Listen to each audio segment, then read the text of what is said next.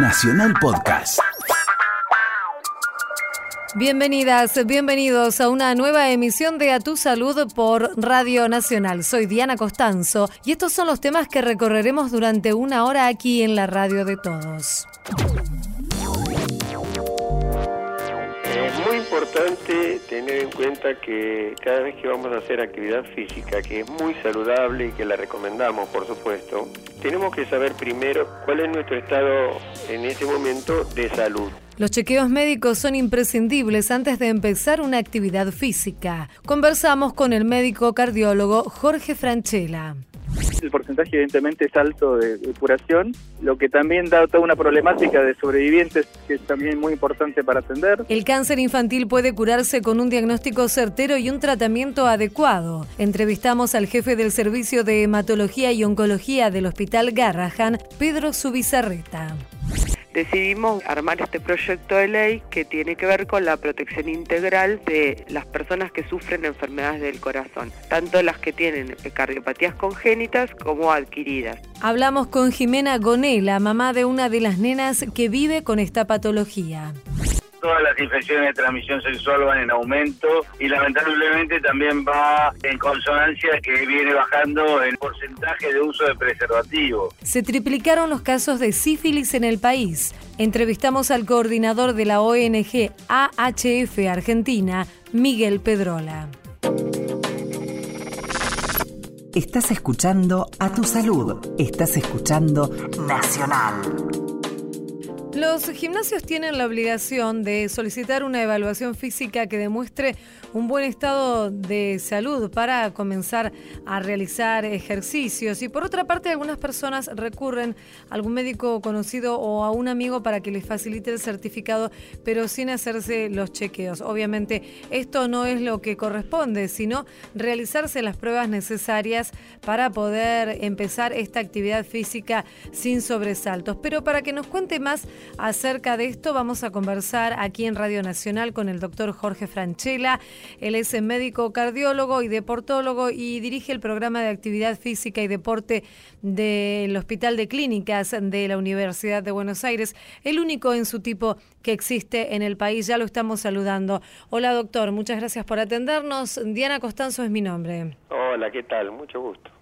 Doctor, queríamos preguntarle en principio esta cuestión eh, práctica de cuáles son los chequeos que hay que realizarse cuando uno decide comenzar una actividad física o incluso cuando uno ya la está realizando pero desea continuar.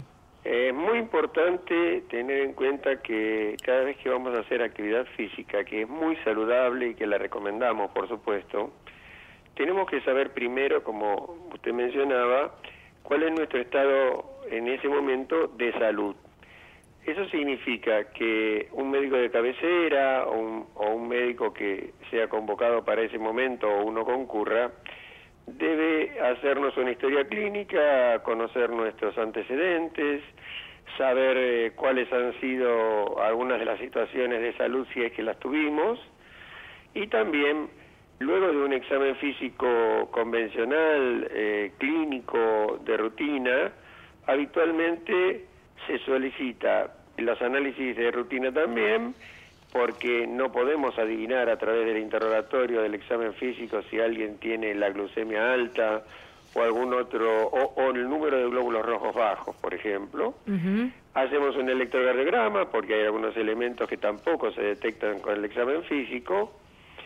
Y después, en general, de acuerdo a la edad, se puede solicitar como un estudio habitual la prueba de fuerza. En ese sentido, nos guiamos por lo que serían las normas de, de, la Sociedad de Cardiología y de otras entidades mundiales, ya que en los chicos y en los jóvenes la ergometría no está precisamente indicada porque no da a veces un resultado exacto.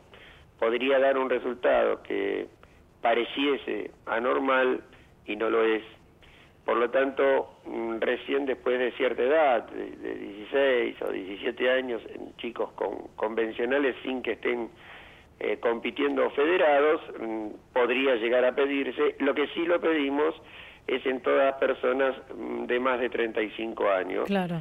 por el tipo de incidencia. Cuando hacemos este examen que le menciono, lo que nosotros estamos buscando es si hay algún elemento de salud del individuo que pudiera estar no en la condición óptima para poder someter el cuerpo a un esfuerzo físico. ¿Y cómo, por ejemplo, qué, qué características pueden llegar a, alertar o a ser preocupantes o a tener que corregirse antes de empezar actividad física eh, con los resultados que da este estudio?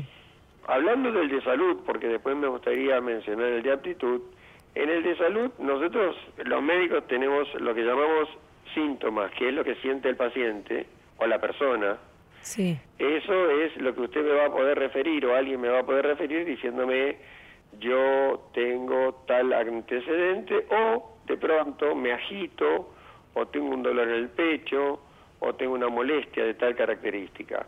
Eso me orienta.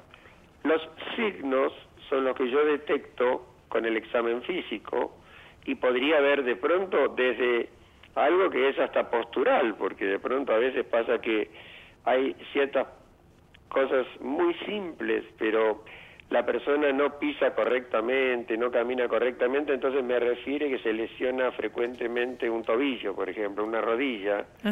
Y bueno, pediría una consulta en ese caso antes de, antes de decirle que está sano, porque es posible que dentro del ejercicio que haga, el eje de su cuerpo no esté totalmente adecuado. Pero ellas ya son consultas o estudios complementarios y demás que surgen del examen básico. Mm. El examen básico trata generalmente de restringirse bastante a lo que es cardiovascular y clínico, buscando, por ejemplo, que no haya factores de riesgo, bueno, más allá del tabaco y hábitos, de diabetes, hipertensión, vemos obesidad, por, por ejemplo, y a veces sabemos que tenemos que manejarla o recomendar, podría ser también algún tipo de situación de respiratoria, de hambre inducido por ejercicio, etcétera. Entonces, tenemos todo un capítulo que antes de poner un auto en movimiento, somos capaces de ir a un mecánico y pedirle, por favor, decime si crees que está en condiciones de poder salir a la ruta para hacer un viaje de placer. Sí. Hacer actividad física es necesario y es un placer. Entonces necesitamos saber que nuestro organismo, que es el, la empresa más importante que tenemos está en condiciones de salud. Lo que sí me, me importaría destacar es que además de ese examen de salud, que sí debe hacerse, como dijo usted, que no corresponde que cualquier profesional pudiera firmar y avalar que alguien está en estado de salud si todavía no lo conozco y no he visto y no me consta. Eh, eso también hay que entenderlo antes de pasar a la segunda parte, que es algo que quien lo pide, el mismo, el mismo individuo que lo pide, está dejando de costado la posibilidad de que él tenga un riesgo y poder pasar por un mal momento. Por lo tanto, no es una exigencia de un gimnasio ni una traba, sino que es al revés, es algo que yo necesito saber. Sí, sí, pero una vez hablando con justamente con la cardióloga con, la que me atiendo, me contaba que es muy habitual que lleguen personas allegadas o conocidos y digan, ¿me haces un certificado que voy a empezar la actividad física? Y obviamente ella dice, no, porque yo no sé cuál es eh, tu situación y, qué riesgos puedes tener al, al comenzar a practicar ejercicio, ¿cierto? Eh, en primer lugar, el que lo pide no está apreciando su propio cuerpo y su vida. Sí. Y el médico que escucha eso, de lo cual doy fe, mm. evidentemente no necesita demasiado criterio, simplemente el tener el sentido común que cuando yo firmo algo, estoy afirmando que su estado de salud es el adecuado. No es un papel menor, es, es realmente un papel que lo que yo encuentro en usted, tampoco soy astrólogo ni, ni puedo adivinar el futuro, pero que lo que yo encuentro hoy en usted no tiene ningún elemento que me parezca a mí que ponga en riesgo su salud si se pone en movimiento. Lo otro que ah, siempre menciono en las charlas y demás es que hay una segunda parte de todo esto. Con esto se llega al gimnasio generalmente o al, al lugar, al personal trainer, a quien sea, y nosotros proponemos que haya una evaluación de aptitud. Eso generalmente el médico todavía en la formación de pregrado no la tenemos, el especialista como hacemos nosotros el curso, yo soy el director del curso del Hospital de Clínicas y de la Facultad de Medicina, pero no pretendemos que nadie sea especialista necesariamente en esto, pero sí tiene que haber, antes de comenzar cualquier actividad, una evaluación que incluso la puede hacer la persona que lo recibe en el gimnasio, donde yo tengo que ver cuál es su capacidad y su nivel de realizar un esfuerzo. Por ejemplo, dos personas que vienen sanas, una de ellas puede ser absolutamente sedentaria hace años y venir con muy poca capacidad funcional, o sea, capacidad al esfuerzo. Y ante pequeños esfuerzos, sentir que son intensos. Otra persona, en cambio, puede tener de 1 a 10 un entrenamiento prácticamente de 8, 9, 10, como usted misma mencionaba, que ya venían haciendo actividad, y esa persona está en condiciones de hacer otra rutina.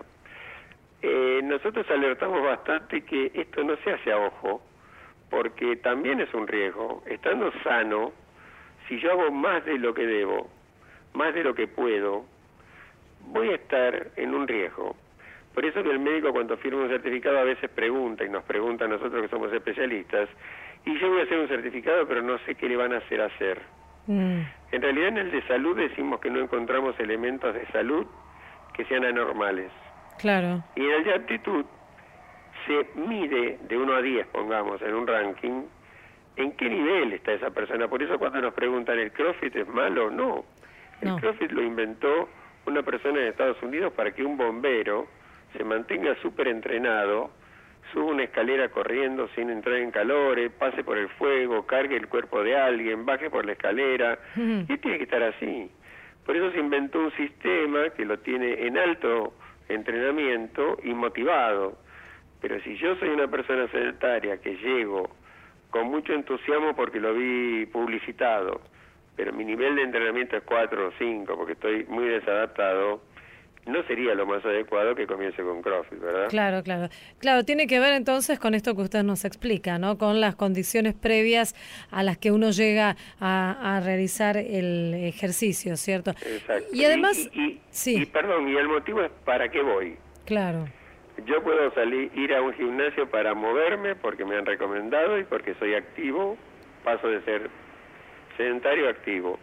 Voy porque quiero estar en forma, Voy porque quiero mejorar algunas características de mi, mi agilidad, mi cuerpo, mi tono muscular, o voy porque casi tengo ya algún objetivo semideportivo, digamos. Mm. Son todas variables. Seguro, y también depende de, de la edad de cada uno, en cada, digamos, momento de la vida uno puede optar por distintos tipos de actividad física. Totalmente, mire, eh, cuando nacemos jugamos hasta los 6, 7, 8, 9 años vamos a jugar, no vamos a entrenar.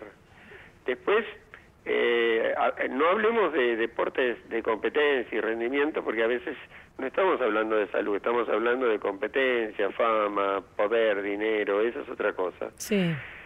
Pero los chicos juegan y tienen la capacidad de hacer actividades que llaman intervaladas. Por ejemplo, si salen a correr con el papá, que a veces el papá dice voy a trotar, y el nene corre al lado, el nene no está dotado todavía en sus células para poder correr de manera continua como el papá. Pero va a correr y la naturaleza es sabia y lo hace parar más adelante y esperar al papá y volver a correr y esperar al papá y ese llama intervalado es explosivo que lo tenemos desde que nacemos y probablemente cuando el papá pare de correr en manera continua el chico todavía pudiera seguir. Eh, los chicos es explosivo, por eso usted fíjese que la mayoría de los deportistas que practican actividades como natación, el mismo tenis y algunas otras, son campeones a temprana edad. Hay otras cualidades de nuestro cuerpo que son se llaman mitocondrias, están en las células y que son las que usando oxígeno nos dan resistencia, que van madurando a través de nuestra vida por eso fíjense que las personas que corren carreras de largas distancias, algunas de ellas a veces hasta nos asombran ya ahora por la cantidad de kilómetros, se lo suele ver después de los 30, después de los 40. Sí. Y hay algún campeona, una campeona vi ayer en consulta que tiene más de 60 años y corrió 24 horas. Mm. Entonces, estamos hablando de un caso excepcional también. Por favor, no nos copiemos únicamente del superhéroe, ¿no es cierto?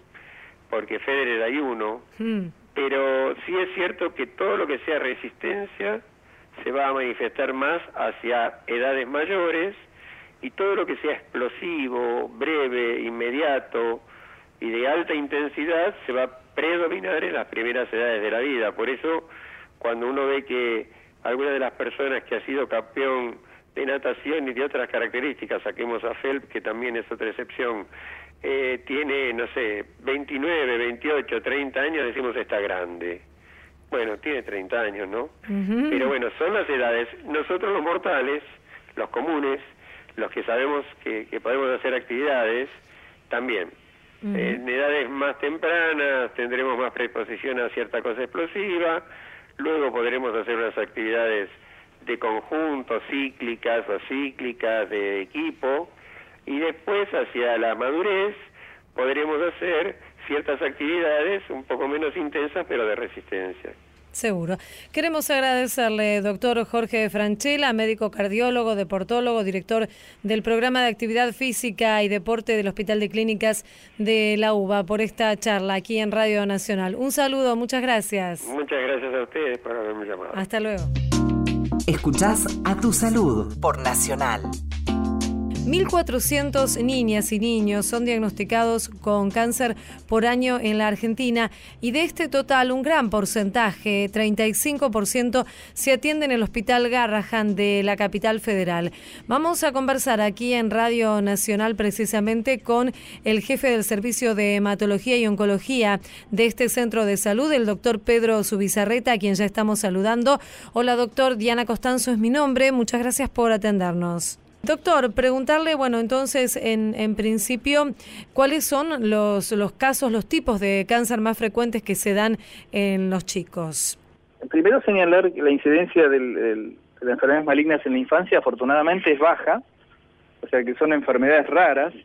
Para que tengan una idea, la incidencia en la población de, de 0 a 15 años por millón es de 140, 150 nuevos casos en el año, es un poco la estadística mundial y que tenemos también en nuestro país, mientras que en adultos, o sea, por una población mayor de 15 años, por millón, la incidencia es de alrededor de 4.000, con lo cual ahí se ve la diferencia entre, eh, digamos, en la población, este, en la diferencia de incidencia del cáncer en esos dos grandes grupos de población, y mm, por lo tanto hace que las enfermedades eh, en la infancia sean todas enfermedades raras. La enfermedad más común en, eh, en edad pediátrica es la leucemia aguda, Después hay una, es una miscelánea de, de- tumores eh, sólidos del sistema nervioso central o el resto del organismo, que en sí mismo cada una es una enfermedad de poca, de poca incidencia, ¿no? La buena noticia que hay para dar en, en todo caso, más allá de la situación que, que pasan las familias y los niños y las niñas que tienen que afrontar esta enfermedad, es que eh, los, los cánceres infantiles se curan en una gran proporción, ¿cierto, doctor? Así es, eh, se curan en proporción mayor en términos generales que los de los adultos, con estándares de, de tratamiento adecuados, de detección y tratamiento adecuados. La sobrevida a 5 años en edad pediátrica ronda el 70-80%. Esto siempre y cuando se haya, haya un acceso adecuado ¿no? a, la, salud, a los medios actualmente disponibles.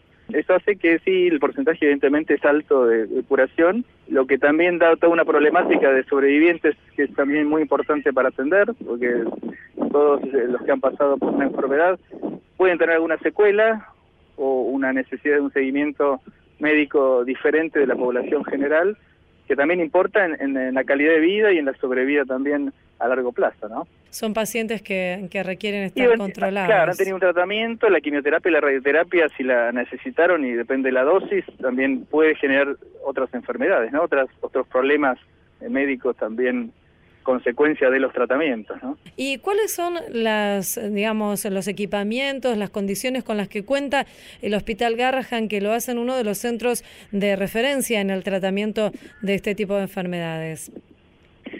Yo diría que, si tengo que decir en, la, en- en importancia, la clave principal, que también requiere un montón de tiempo para ganar en experiencia y, y en, en saber hacer las cosas, es el recurso humano. Nosotros un servicio que, mm, que nunca dejamos de crecer, un poco respondiendo a una demanda, una necesidad evidentemente que había en la en el país que estaba seguramente sin, sin cubrir adecuadamente porque estamos tratando más de un tercio de la totalidad de los casos que se presentan.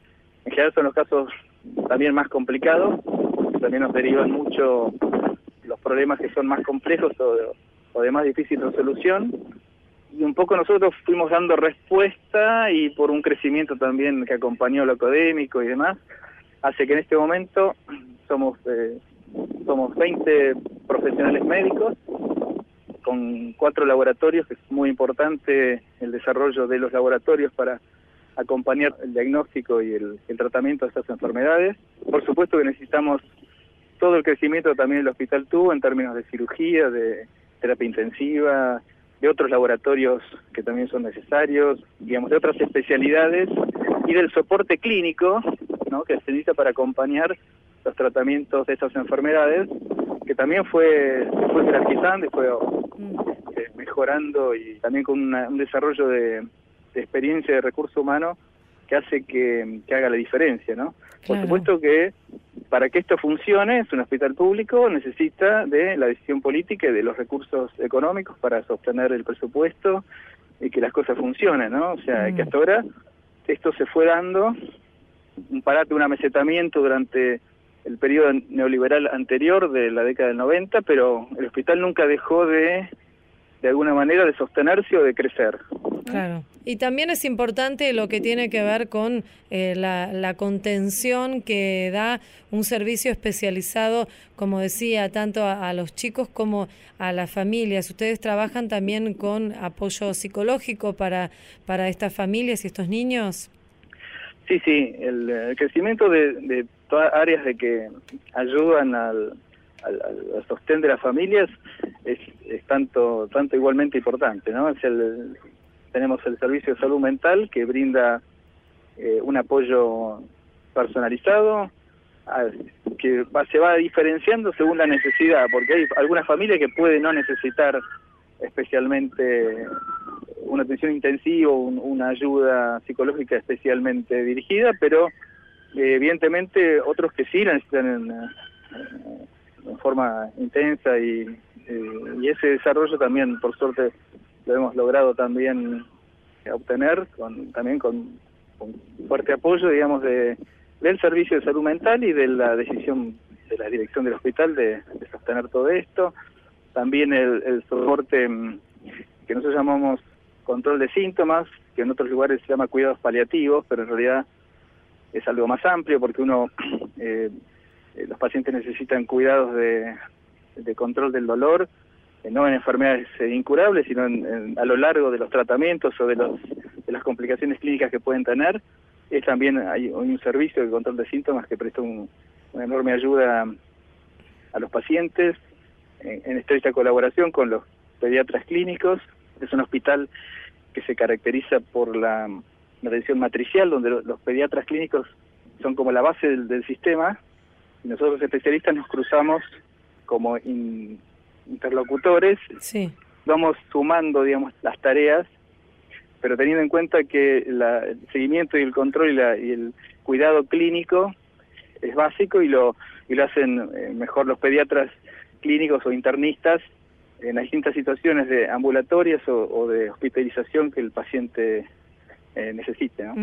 Conociendo algunos casos de, de, cáncer infantil, uno de, de los puntos que, que tal vez eh, eh, llama la atención es eh, que en principio tal vez cuesta el, diagnóstico inicial, porque muchas veces los pediatras no piensan en este tipo de enfermedades eh, justamente en, un nene o en una nena. ¿En esto también se trabaja, se, se capacita desde el hospital o en tal caso si, si podría profundizarse este, este aspecto? Claro, el hospital, dentro del hospital hay una por la concentración de enfermedades malignas que tenemos, hay una alerta inmediato, digamos. No necesitamos ese tipo de apoyo para nuestros pediatras. Ahora, evidentemente en el resto, la problemática que usted señala es para el resto de la atención pediátrica del país. Sí. Y eso es cierto que eh, puede ocurrir que no todos, y sobre todo en la atención de consultorio o de, de, de niño sano, no se piensa primariamente en que uno puede estar frente a una enfermedad maligna con determinados síntomas, ¿no? Eso evidentemente ocurre, hay, digamos, creo que hay una, una política desde el Instituto Nacional del Cáncer que tiene muy en cuenta esta cuestión del diagnóstico precoz, hay campañas para esto, hay charlas, digamos, que se hacen en todo el país. Tener en cuenta que las enfermedades malignas en la Argentina, la gran mayoría son atendidos en el medio público. Sí. Que en otras cuestiones no se dan, 70-80% de los casos son atendidos en, en la, por la medicina pública, ¿no? Mm, seguro. Eso también es una, una situación poco habitual. Lo que pasa que, como ya le, le decía, son enfermedades raras. En lugares privados no siempre se logran tener los equipos con la experiencia y eh, necesaria como para atenderlos, ¿no? Claro. Tampoco es algo que redituable o digamos que que resulte mm, económicamente irredituable, ¿no? O sea, Mm. por lo tanto, la, la medicina pública toma un rol eh, preponderante, ¿no? Que un poco nos fue lo que nos tocó a nosotros eh, llenar ese, ese vacío. Seguro. Pero bueno, finalizar e- esta charla entonces con este mensaje que tal vez usted comentaba al principio, con un diagnóstico adecuado, la mayoría de los casos de, de cáncer infantil pueden curarse y los chicos pueden tener luego una vida plena y feliz. Ese es el mensaje, sí, digamos, esperanzador y con estas enfermedades que ya por el nombre asustan, ¿no? Sí. Y yo creo que hay que dar, eh, si uno, si, si en la familia o en eh, alguien le toca más de cerca eh, una cosa así, hay que eh, pensar que tiene muchas buenas chances de salir adelante, ¿no? Y hacer una vida normal, eh, o, lo, o lo más normal posible, pero con buenas, buenas chances de, de curación. Seguro, seguro. Queremos agradecerle, doctor Pedro Subizarreta, jefe del Servicio de Hematología y Oncología del Hospital Garrahan. Le mandamos un saludo muy amable. Bueno, muchas gracias. ¿eh? Seguí en Nacional. Escuchás a tu salud. Fue desarrollada una herramienta online gratuita que unifica la información de investigación en cáncer. Se trata de un logro de la Asociación Argentina de Oncología Clínica que se denomina MICA. La información sobre múltiples investigaciones en cáncer que se desarrollan en la Argentina era de difícil acceso, tanto para los investigadores y médicos como para los pacientes y la comunidad en general. Ahora está disponible online y a través de una app. Allí podrán encontrar los estudios, las instituciones donde se llevan a cabo y los datos de contacto de los profesionales. Hay que recordar que el cáncer es la segunda causa de muerte a nivel mundial. 8.800.000 personas fallecen como consecuencia de esta enfermedad, lo que equivale a casi una de cada seis defunciones. Estás escuchando a tu salud. Estás escuchando Nacional. Más de 7.000 niñas y niños por año nacen con cardiopatías congénitas en la Argentina. Son malformaciones del corazón de nacimiento. Muchos de ellas y de ellos requieren cirugías antes del primer año de vida. Claro que detrás de estas cifras hay historias de vida y cada una de ellas es muy, muy particular. Es por eso que se está pidiendo que se apruebe un proyecto de ley nacional de protección para las personas que viven con estas patologías. Y vamos a conversar con una de sus impulsoras, ella es Jimena Gonela, es mamá de Guillermina Llorens y ya la estamos saludando. Hola Jimena, Diana Costanzo es mi nombre. Muchas gracias por atender a Radio Nacional. ¿Qué tal? ¿Cómo están ustedes? Muy bien, eh, Jimena. Bueno, entonces eh, que nos cuentes eh, brevemente cómo se han reunido este grupo de familiares con esta consigna que es tan alentadora, que es protejamos al corazón. Mira, nosotras somos un grupo de mamás que no- nos unimos a través de la problemática de nuestros hijos que tienen cardiopatías congénitas complejas y, bueno, a través de historias y cuestiones que hemos vivido eh, y muy impulsados por la ley de electrodependientes, que la verdad que es que fue lo que nos eh, eh, nos proporcionó como los contactos como para poder reunirnos a trabajar con el equipo de la senadora García Larraburo y empezar a trabajar en el proyecto, decidimos, bueno, armar este proyecto de ley que tiene que ver con la protección integral de las personas que sufren enfermedades del corazón, tanto las que tienen eh, cardiopatías congénitas como adquiridas. O sea, es una ley bastante amplia que abarca a todos los niños desde antes de nacer hasta las personas adultas que enferman del corazón y que requieren tratamientos seguimientos. Claro, sí, sí, es sin duda una de las principales causas, la principal causa de enfermedad y muerte en el país y en el mundo, las enfermedades cardíacas, ¿cierto? Las, las cardiopatías. Eh, Jimena, ¿no existe hasta el momento una legislación que abarque estos derechos para estas personas, ¿cierto? No, mira, o sea, no solamente no existe una legislación, sino que no existe ni una agrupación, ni fundación, ni ningún lugar donde uno pueda ir a buscar información cuando tiene un diagnóstico. La verdad es que si bien esto, como vos decís, es la primera causa de muerte en el país y en el mundo, en la Argentina no hay absolutamente nada, no hay ningún tipo de organización, de legislación, todo bueno, se rige por el PMO, por la por resoluciones del Ministerio de Salud. La verdad que es que está todo todo todavía con mucha, hay muchas cosas para hacer y bueno, nosotras decidimos tomar eh, la aposta y bueno, empezar a trabajar en, eh, a través de este proyecto y bueno, muchas otras acciones que llevamos adelante, entre ellas la, la idea de prontamente formar una ONG. Mm, seguro, qué importante sería. Jimena, ¿querés contarnos brevemente el caso de, de tu nena, de, de Guillermina? Guillermina tiene cinco años, ella nació con síndrome de corazón izquierdo hipoplásico, eh, fue diagnosticada poco, pocas semanas antes de nacer y bueno, tuvo su primer cirugía corazón abierto a los tres días de vida. Y la verdad que es que para nosotros fue muy difícil todo el proceso de los primeros años de vida de Guillermina porque eh, como te contaba antes, no había eh, ningún lugar a donde nosotros pudiéramos ir a informarnos y, bueno, la primera acción que nosotros decidimos tomar junto con mi esposo fue formar un grupo de, Facebook de papás para poder conectarnos con otras familias. Eh, la verdad que es que Guillermina tuvo tres cirugías de, corazón y tres cateterismos cardíacos en los primeros tres años de su vida. Imagínate que pasar por todo esto eh, son situaciones bastante bisagra la vida de uno. Eh, nuestra vida cambió con la llegada de Guillermina y la verdad es que nos ha, tocado, nos ha tocado pasar con, por muchas cosas porque Guillermina tiene una de las condiciones más complejas que hay dentro del espectro de cardiopatías congénitas, que tiene un altísimo índice de morbomortalidad en la Argentina. Mm. Entonces, Guillermina ya lleva dos años de sobrevida de, digamos, eh, lo esperado para su condición, o sea, la, arriba del 70% de los niños con la condición de Guillermina en la Argentina mueren antes de cumplir los tres años de vida. Mm.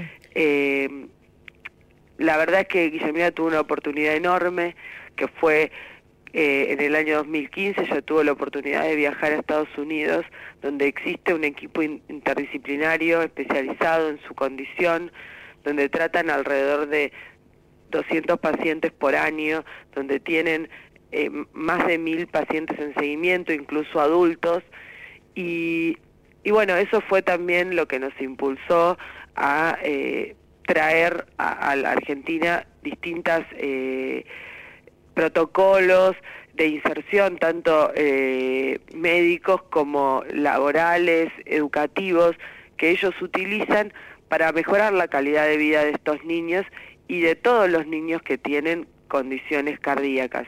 Y de bueno, de las personas adultas, como te decía también, porque realmente una persona que es trasplantada, si bien existe la ley de trasplantados, la ley, digamos, es una eh, es una ley que está buena, pero tiene muchas cuestiones. La persona antes de llegar a estar en lista de trasplante o pensarse en la posibilidad de un trasplante es una persona que en general uno no, no cae súbitamente en un trasplante, son muy pocos los casos, en general la persona se va deteriorando su función cardíaca a través de los años y entonces en un momento se dice, bueno, este corazón ya no, no, no sirve más, habría que ir por un trasplante. Claro. Todo ese proceso del deterioro del, de, la, de la función cardíaca se vive como enfermo cardiovascular, algo que no está protegido por ninguna ley. Eh, Jimena, eh, ustedes dicen que en el caso de tu nena tuvieron la oportunidad de, ir a Estados Unidos, de tratarla en Estados Unidos. Aquí en el país existen equipos que, tratan y, trabajan con, con, los chicos, ¿cierto?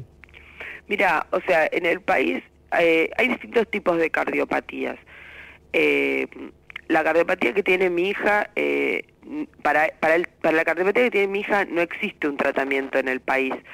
Eh, incluso, o sea, ella en el futuro va a necesitar un trasplante de corazón y probablemente, o sea, y no existe antecedentes médicos sobre el trasplante de un, de un paciente que ha tenido, que ha pasado por las cirugías paliativas, que son las que tuvo Guillermina hasta ahora. Eh, ella tuvo muchísimos problemas nutricionales, tiene problemas psicológicos, eh, de aprendizaje, producto de todo el proceso que ha eh, pasado en su vida. Y la verdad es que eh, no existen profesionales que aborden estas situaciones en el país. Lo que sí existe y que es muy valorable, bueno, es el Plan Nacional de Cardiopatías Congénitas, que es un plan que se creó en el año 2010 con la idea de poder brindarle en el sistema público el acceso a las, a, la, a las cirugías cardíacas a mayor cantidad de niños.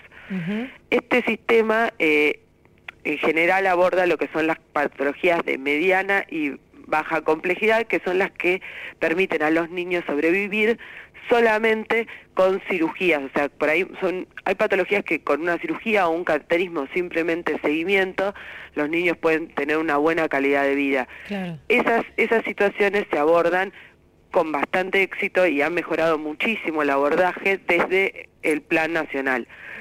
Pero eh, lo que son las cardiopatías congénitas complejas, que tiene que ver con pacientes que toda su vida van a necesitar tratamiento y seguimiento, no existe en el país un centro donde estos niños puedan tratarse y con equipos eh, especializados, o sea, con equipos interdisciplinarios especializados. Y esto, bueno, es muy importante, es uno de los objetivos de la ley, poder acceder a estos, poder acceder a la conformación de estos equipos, que se genere un centro de referencia. Nosotros conocemos varios pacientes que, que que viven en, la Argentina. Eh, somos Son casi 80 familias más o menos nosotros tenemos registradas con niños con, con la misma condición que mi hija. Muchos se han operado afuera y otros acá. Sí. Esos niños, o sea, la mayoría se tratan en distintos lugares, con distintos profesionales, no hay protocolos de seguimiento, no hay protocolos de inserción escolar. Y bueno, como vos eh, digamos, como podrás darte cuenta, o sea, es un espectro muy amplio de enfermedades eh, asociadas al corazón, donde los niños tienen todas sus propias particularidades. Seguro. Ustedes están pidiendo entonces que se apoye lo que es la aprobación de esta ley, de este proyecto de ley en realidad, que fue presentado por eh, Silvina García Larraburu, ¿cierto? Senadora eh, Silvina García Larraburu. Ustedes tienen una petición hecha en change.org, ¿cierto? Sí, sí, la, eh, en Change hay una, petición bajo con nuestra consigna que es Protejamos el Corazón para impulsar la ley presentada el año pasado por la, por la senadora García Larraburo, la cual han adherido otros, otros senadores. Estamos esperando que este año se conformen las comisiones, porque bueno, después de las elecciones hubo un cambio de legisladores, estamos esperando que se conformen las, las comisiones en el Senado, porque la, nuestro proyecto tiene giro a la Comisión de Salud y la Comisión de Trabajo. Y, bueno, para que la, la, senadora Elías de Pérez, que es la presidenta de la Comisión de Salud y lo seguirá haciendo eh, durante el tiempo que dure su gestión, ponga en, tratamiento este, este proyecto para que bueno podamos empezar a discutir sobre la ley. El año pasado nosotros hicimos una consigna para juntar eh, 10.000 firmas en Change porque 10.000 personas mueren por año eh, por las condiciones por condiciones cardíacas en el país. Mm, bueno, logramos ese objetivo. La verdad que es que la ley se el proyecto se difundió, nuestra consigna, creemos que eh, está empezando a sembrarse esta semillita que, hemos dejado y, y, bueno, la idea es trabajar durante este año eh, para, para ponernos en contacto con todos los bloques del Senado y poder lograr la media sanción y, la, sanción de la ley. Claro, y recordanos, eh, Jimena, entonces, para aquellas personas que estén escuchando y deseen apoyar con su firma este pedido, ¿cómo pueden hacerlo? ¿Dónde pueden firmar? Pueden entrar en nuestro Facebook, Twitter, eh, eh, Pinterest, eh, que protejamos el corazón y ahí está el link de Facebook de Change para que puedan firmar la petición o también en Change protejamos el corazón les permite ingresar a la al, al link para, para sumarse con su firma y bueno, también difundir, eh, compartir las publicaciones y bueno, y, informarse un poco sobre la situación y las historias de, de estas personas que bueno, nosotros vamos difundiendo, que, que se han sumado a, a lo largo del país eh, para apoyar esta, esta consigna. Protejamos al corazón entonces. Queremos agradecerte, Jimena Gonela, por esta charla aquí en Radio Nacional. Te mandamos un saludo. Gracias a ustedes por, por comunicarse con nosotros. Hasta luego, gracias. Escuchás a tu salud por Nacional. Se triplicaron los casos de sífilis en la Argentina y este dato preocupa ya que es una tendencia que va en aumento. Pero para conocer un poco más acerca de la forma de transmisión y de esta enfermedad vamos a conversar aquí en Radio Nacional con el doctor Miguel Pedrola. Él es coordinador nacional de la ONG AHF Argentina. Ya lo estamos saludando. Hola Miguel, muchas gracias por atendernos. Diana Costanzo es mi nombre. ¿Qué tal? ¿Cómo estás? Muy bien. Eh, Miguel, este dato que preocupa entonces es una tendencia que va en aumento el número de casos de esta enfermedad, según consigna el Ministerio de Salud. Sí, así es. En realidad todas las infecciones de transmisión sexual van en aumento y lamentablemente también va en consonancia que viene bajando el porcentaje de uso de preservativo, con lo cual es de esperar que las infecciones de transmisión sexual sigan aumentando. Seguro. Miguel, recordemos qué es la sífilis, porque uno escucha este nombre y lo asocia tal vez con una enfermedad que ya no está presente entre nosotros, pero sí lo está. No, por supuesto, hace más de 2.000 años que vivimos con esta bacteria, la cual es una infección de transmisión sexual que produce una pequeña o una pequeña o gran lesión a nivel de los genitales, pero también puede ser a nivel de la boca y que se transmite por todas las vías, tanto sea por relaciones sexuales genitales y también por sangre. ¿Y cómo se, se diagnostica? Se diagnostica a través de una, eh, una determinación de laboratorio que puede ser a través de la sangre venosa, pero también a través de una gota de sangre de un dedo. Con esto uno puede saber si la persona estuvo en contacto con esa bacteria y luego, bueno, el, médico va a hacer la determinación o el diagnóstico definitivo. ¿Y a qué se debe? ¿O hay, ¿Hay algunas eh, causas que pueden ser identificables en esta baja en el eh, uso de preservativo, como usted nos contaba? Yo creo que eso es multivariable, que tiene que ver con que actualmente la ley nacional de educación sexual no está implementada como debería ser. Por otra parte, eh, la disminución o casi nula trabajo en prevención a nivel de lo que son las infecciones de transmisión sexual y sobre todo el dar a, o incentivar el uso de preservativo como fue en otras etapas. Todo esto conlleva a que haya menos adherencia al uso, haya menos información y educación sobre formas de prevención de infecciones de transmisión sexual y, bueno, y hace que todo esto sea proclive a, que hoy estemos viendo un aumento importante, no solamente de sífilis, sino de otras infecciones de transmisión sexual. ¿Cuáles son estas otras infecciones que también se transmiten? Por ejemplo, las clamidias, Neisseria gonorrea, eh, el HPV o las hepatitis. ¿Cuáles son entonces, aunque, aunque parezcan remanido, tal vez es, es importante recordarlo por medio, a través de los medios de comunicación, cuál es la importancia y, digamos, el uso del, del, preservativo? ¿Qué es lo que previene y por qué siempre debe utilizarse? El preservativo, en primer lugar, es muy importante que tengamos en cuenta de que es la forma más barata y rápida y accesible que tenemos de prevenir las infecciones de transmisión sexual. Este debe usarse durante todo eh, el acto sexual y desde ya descartarlo a posterior del mismo.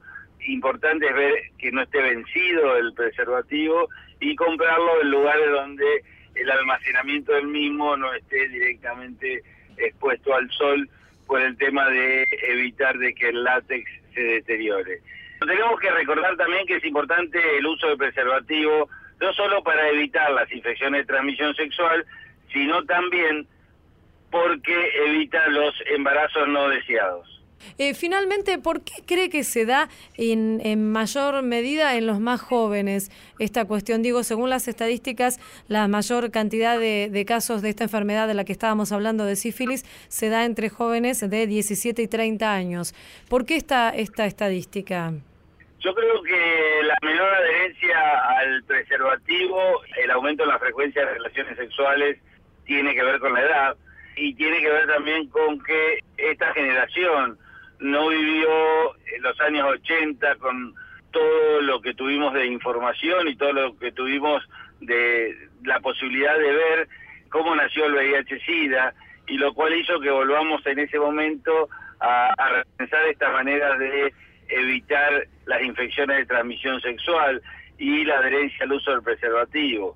En este momento parece todo una historia o una vieja película y además la caída en la promoción del preservativo hace de que esta generación entre los 17 y 30 años tenga muy poca adherencia o muy poco uso del preservativo en las relaciones sexuales. Doctor Miguel Pedrola, coordinador nacional de la ONG HF Argentina, le agradecemos mucho esta charla con Radio Nacional. Un saludo. Muchas gracias a vos y como siempre a tu disposición. Hasta luego. Estás escuchando a tu salud. Estás escuchando Nacional. El ministro de Salud destacó los beneficios de los nuevos impuestos al tabaco. Esta medida tiene como objetivo reducir inequidades. Según señaló Adolfo Rubinstein, las medidas son especialmente favorecedoras para la salud de los grupos más vulnerables y los jóvenes. Entre las modificaciones se incluye por primera vez una estrategia de impuesto mínimo específico y actualizable por inflación, que alcanza tanto a cigarrillos como a otros productos de tabaco. Hay que recordar que ya en 2016 el Poder Ejecutivo había aumentado la alícuota de impuestos internos del 60 al 75%. La directora de Promoción de la Salud y Control de Enfermedades No Transmisibles, Verónica Schock, señaló que el aumento de esta alícuota fue importante pero no suficiente para garantizar un efecto sanitario sostenible, pero en la reforma actual se aplicaron medidas complementarias más efectivas. Esto fue A Tu Salud, un programa dedicado a los últimos avances en medicina, prevención y tratamientos. Hasta la próxima emisión.